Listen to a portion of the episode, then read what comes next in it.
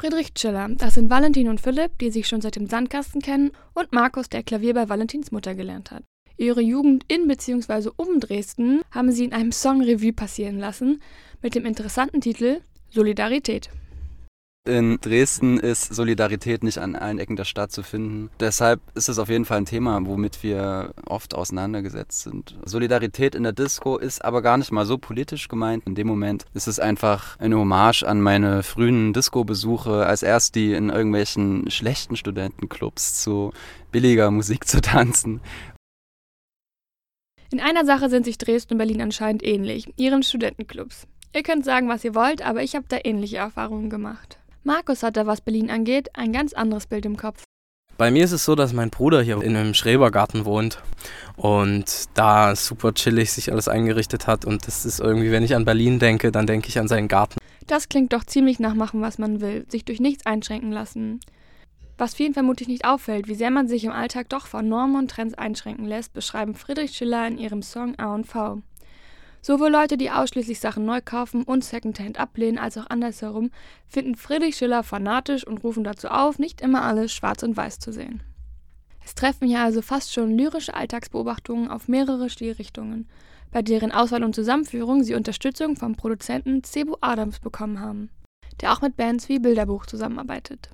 Die Zeit bei äh, Cebo hat uns dahingehend sehr viel gebracht, dass er uns schon ein bisschen aufgelockert hat, uns so ein bisschen von diesem Bandgaragen-Denken weggebracht hat.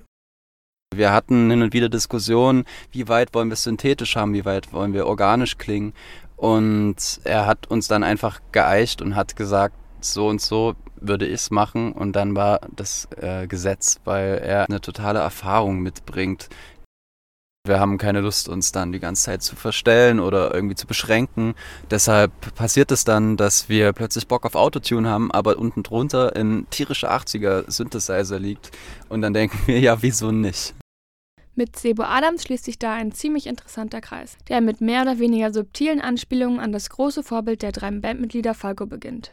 Denn Sebo Adams Vater, Wickel Adams, ein österreichischer Musiker, hat in den 70er und 80er Jahren mit Falco zusammengearbeitet. Mit einer klaren Hörempfehlung von Falcos Lied Kommissar widmen wir uns jetzt der Frage, heißt es Oregano oder Oregano? Wir hatten sehr viele Debatten darüber, welche Form wir benutzen und wir haben uns dann dazu entschieden, dass wir den Flow so wählen, dass wir beide Seiten beleuchten. Zu sehen sind Friedrich Schiller auf dem Stu Starkulo München am 31. Mai und während ihrer nächsten Tour am 6. Oktober in Berlin.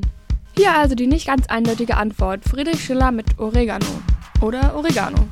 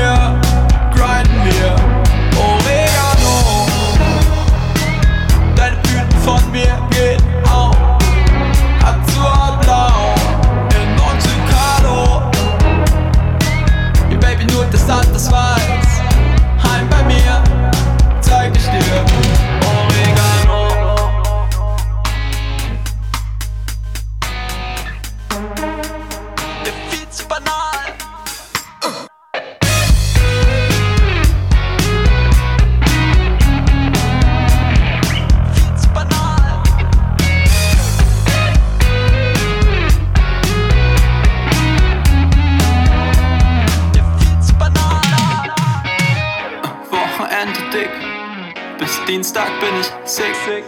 Mittwoch dann genieße